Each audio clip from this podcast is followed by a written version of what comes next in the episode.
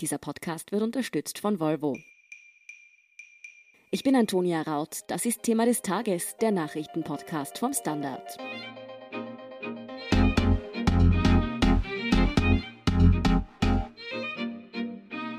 Gibt Licht am Ende des Tunnels. So optimistisch wendet sich Österreichs Bundeskanzler Sebastian Kurz heute in seiner Rede zur Lage der Nation an die Bevölkerung.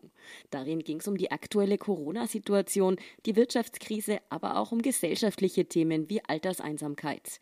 Was der Kanzler uns mit diesem Auftritt sagen wollte und welche Fragen offen geblieben sind, erklärt Sebastian Fellner vom Standard.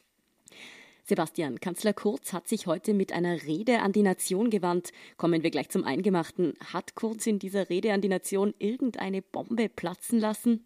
Nein, da war heute keine große inhaltliche Neuerung dabei. Es war, finde ich, hauptsächlich eine Ansammlung von vagen Ankündigungen. Was war denn dann der Sinn dieses ganzen Auftritts? Warum gab es diese Rede eigentlich? So wie ich die Kommunikationspolitik von der ÖVP im Kanzleramt kenne, war das ein Versuch, möglichst lange, möglichst viel Aufmerksamkeit zu bekommen. Es ist ja vor dieser Rede schon die vergangenen Tage immer tröpfchenweise sind Infos und Inhalte rausgespielt worden oder bekannt gegeben worden.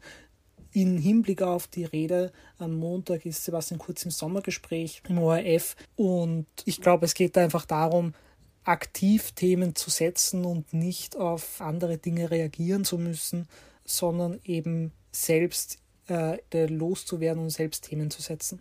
Ganz allgemein, wie hat dir die Rede gefallen? Welchen Eindruck hat sie bei dir so hinterlassen? Ich finde, wir haben heute einen ganz anderen Kanzler gesehen als noch im März oder im April. Mhm. Sebastian Kurz war heute sehr positiv. Er hat das sehr breit zitierte Sprachbild von Licht am Ende des Tunnels gebraucht. Er hat gesagt, im nächsten Sommer ist hoffentlich wieder alles normal und wir sind gut durch die Krise gekommen bis jetzt. Er hat schon noch gesagt, wir müssen aufpassen, dass wir im Herbst keinen großen Anstieg der Infektionen bekommen. Aber der Grundtenor war heute sehr zuversichtlich. Jetzt abgesehen von dieser positiven Grundbotschaft, auch wenn er jetzt keine Bombe platzen hat lassen, auf was für Schwerpunkte ist Sebastian Kurz denn eingegangen? Worauf hat er sich so konzentriert? Das war einerseits die wirtschaftliche Situation in Österreich und auch im Hinblick auf den Arbeitsmarkt. Dann ist es auch darum gegangen, wie wir Bildung und Digitalisierung in Zukunft in Einklang bringen. Und zum Schluss hat er noch über die gesellschaftlichen Auswirkungen der Krise und den sozialen Zusammenhalt gesprochen. Was hatte Kurz denn zur Wirtschafts- und Arbeitsmarktsituation in Österreich zu sagen? Er hat schon darauf verwiesen, dass wir uns infolge der Corona-Gesundheitskrise in einer schweren Wirtschaftskrise befinden und damit einhergehend auch eine hohe Arbeitslosigkeit haben. Das will er damit bekämpfen oder das will die Regierung damit bekämpfen durch eine Arbeitsstiftung. Zusätzlich sollen im Bereich Pflege zusätzliche Fachkräfte ausgebildet werden, weil dort in Zukunft besonders viele Jobs gebraucht werden. Und es soll einen, das ist wohl auch dem Koalitionspartner geschuldet, einen ökologischen Schwerpunkt geben. Dann ist Sebastian Kurz auch noch auf die Bereiche Digitalisierung und vor allem auch Bildung eingegangen, was natürlich jetzt gerade kurz vor dem Schulstart ein besonders heiß diskutiertes Thema ist. Gab es hier auch irgendwelche konkreten Ankündigungen? Es hat zwei konkrete Dinge gegeben, die aber schon vorher bekannt waren, dass sie heute angekündigt werden sollen. Das eine ist, dass in Oberösterreich ein neuer Standort für eine technische Universität geschaffen werden soll. Wie genau das ausschauen soll, ob das ausgegliedert wird aus einer bestehenden Uni oder ob das eine, gänzlich neue Universität wird, ist noch nicht klar. Das zweite konkrete ist, dass die Sonderbetreuungszeit für Eltern, deren Kinder Corona-bedingt nicht in die Schule gehen können, auch über den Herbst und Winter hinaus verlängert werden soll, damit die, wenn die Kinder nicht in der Schule sind, zu Hause bleiben können, beziehungsweise nicht arbeiten müssen, um ihre Kinder zu betreuen. Und der Rest waren recht vage Ankündigungen, dass die Digitalisierung in den Schulen vorangetrieben werden soll, weil man gesehen hat, dass die Digitalisierung in Schulen nicht wahnsinnig weit fortgeschritten ist. Am Schluss ging es dann ja auch noch um gesellschaftliche Auswirkungen der Krise. Was war da denn die Kernaussage des Kanzlers? Er hat einen Fokus auf die ältere Generation gelegt, die ja von dieser Krise besonders schwer getroffen war, weil sie auch gesundheitlich besonders gefährdet war. Er hat das Thema Einsamkeit im Alter angesprochen. Viele Leute in Seniorenheimen, in Pflegeheimen, haben keinen Besuch empfangen dürfen und haben da wirklich schwere soziale Probleme gehabt. Das ist das Thema Einsamkeit im Alter, hat kurz gesagt, ist nicht neu, wurde aber durch Corona verstärkt. Und was schon relevant ist, ist, er hat gesagt, dass so Besuchsverbote auch bei steigenden Infektionszahlen in Pflegeheimen vermieden werden sollen, beziehungsweise dass neue Möglichkeiten gefunden werden sollen, Kontakt mit Angehörigen zu halten, auch für Leute, die in einem Pflegeheim sind, wenn die Corona-Pandemie wieder akuter wird. Nach der Rede des Kanzlers gab es dann ja, was für so einen Auftritt eigentlich eher untypisch ist, noch die Möglichkeit für anwesende Medienvertreterinnen und Vertreter Fragen zu stellen. Da ging es dann unter anderem um die gescheiterten Verordnungen, die ja den Verfassungsgerichtshof beschäftigt haben. Hat Kurz hier auch Fehler seitens der Regierung eingestanden?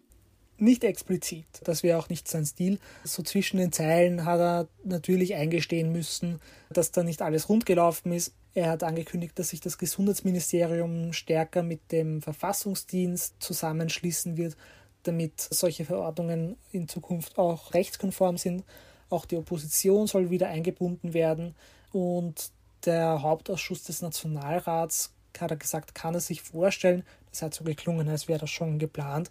Auch der Hauptausschuss des Nationalrats soll bei Verordnungen stärker oder überhaupt eingebunden werden um das demokratiepolitisch ein bisschen aufzuwerten. Bei der Grenzverordnung, die zu dem Stauchaos in Kärnten geführt hat, zu dem viel beachteten, hat er aber explizit gesagt, dass er nicht versteht, wie man diese Verordnung so missverstehen kann, dass es zu diesem Chaos gekommen ist und dass alle anderen Bezirkshauptleute sie auch in seinem Sinne richtig interpretiert hätten.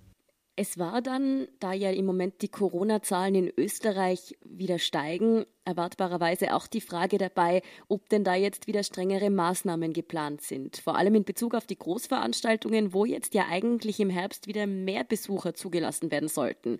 Was hat der Kanzler denn dazu gesagt? Hat er da schon strengere Maßnahmen oder sowas angekündigt?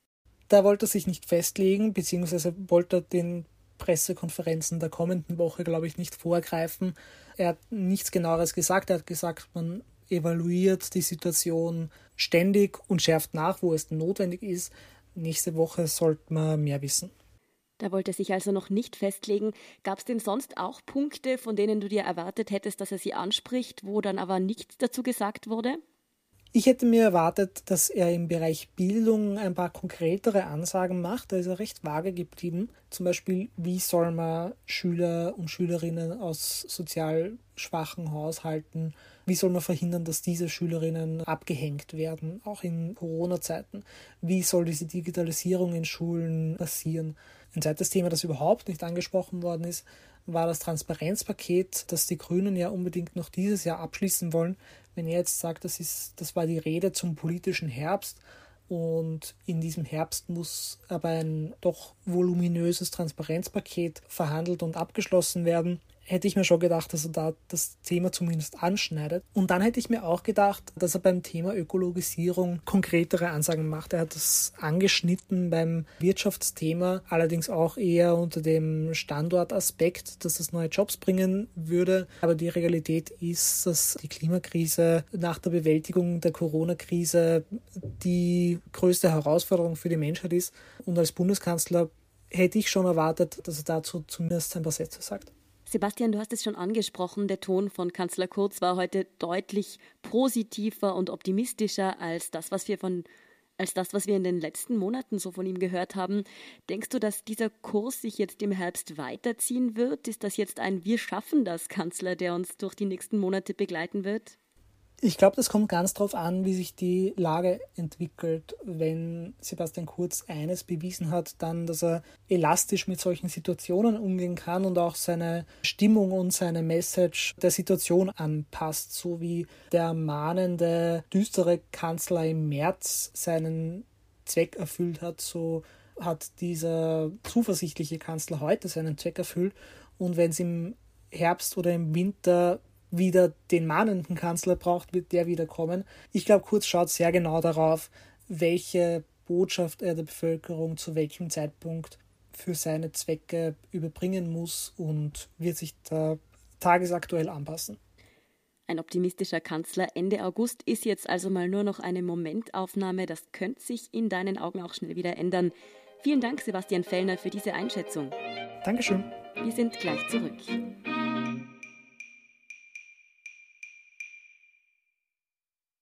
Es gibt viele Gründe, sich für ein Recharge-Plug-in-Hybrid-Modell von Volvo zu entscheiden. Zum Beispiel Podcasts. Die können Sie besser hören, wenn Sie leise im Pure-Modus unterwegs sind. Oder Ihre Kinder. Denen ist es wegen der reduzierten Emission nicht mehr unangenehm, wenn Sie sie mit dem Auto zur Schule bringen. Oder Sie selbst, weil es einfach Spaß macht, mit müheloser Kraft über die Straße zu schweben. Und falls das nicht reicht, jetzt erhalten Sie auch noch ein Jahr Strom kostenlos. Überzeugt? Vereinbaren Sie jetzt einen Probefahrttermin auf volvocars.at. Und hier ist, was Sie heute sonst noch wissen müssen. Erstens, in der US-Stadt Kenosha ist jetzt ein 17-Jähriger wegen zweifachen Mordes angeklagt worden. Er soll in der Nacht auf Mittwoch zwei Teilnehmer einer Black Lives Matter-Demonstration getötet und eine weitere Person verletzt haben. Der Jugendliche gehört angeblich der Blue Lives Matter-Bewegung an, die die Leben von Polizisten schützen will und von Rechtsradikalen vereinnahmt wurde. Sein Verteidiger plädiert darauf, dass der 17-Jährige aus Notwehr gehandelt habe. Zweitens, in Österreich hat es zwischen Donnerstag und Freitag früh 229 registrierte Corona-Neuinfektionen gegeben. Das ist etwas weniger als in den vergangenen Tagen, liegt aber immer noch deutlich über den Werten von Juni und Juli. 70 neue Fälle wurden in Wien gemeldet, das sind erneut österreichweit die meisten. Und drittens, der japanische Premierminister Abe hat heute seinen Rücktritt erklärt. Grund dafür sind gesundheitliche Probleme. Der 65-Jährige leidet seit seiner Jugend an einer chronischen Darmerkrankung. Abe war rund acht Jahre lang japanischer Regierungschef. Seine Nachfolge dürfte einen Machtkampf innerhalb der Partei auslösen. Der rechtskonservative Politiker ist der am längsten amtierende Regierungschef der Geschichte Japans. Mehr dazu und die aktuellsten Informationen zum weiteren Weltgeschehen liefert Ihnen wie immer der Standard.at. Um keine Folge von Thema des Tages zu verpassen, abonnieren Sie uns bei Apple Podcasts oder Spotify. Unterstützen können Sie uns mit einer 5-Sterne-Bewertung und vor allem, indem Sie für den Standard zahlen. Alle Infos dazu finden Sie auf abo.derstandard.at und dst.at supporter. Danke für Ihre Unterstützung. Ich bin Antonia Raut. Baba und bis zum nächsten Mal.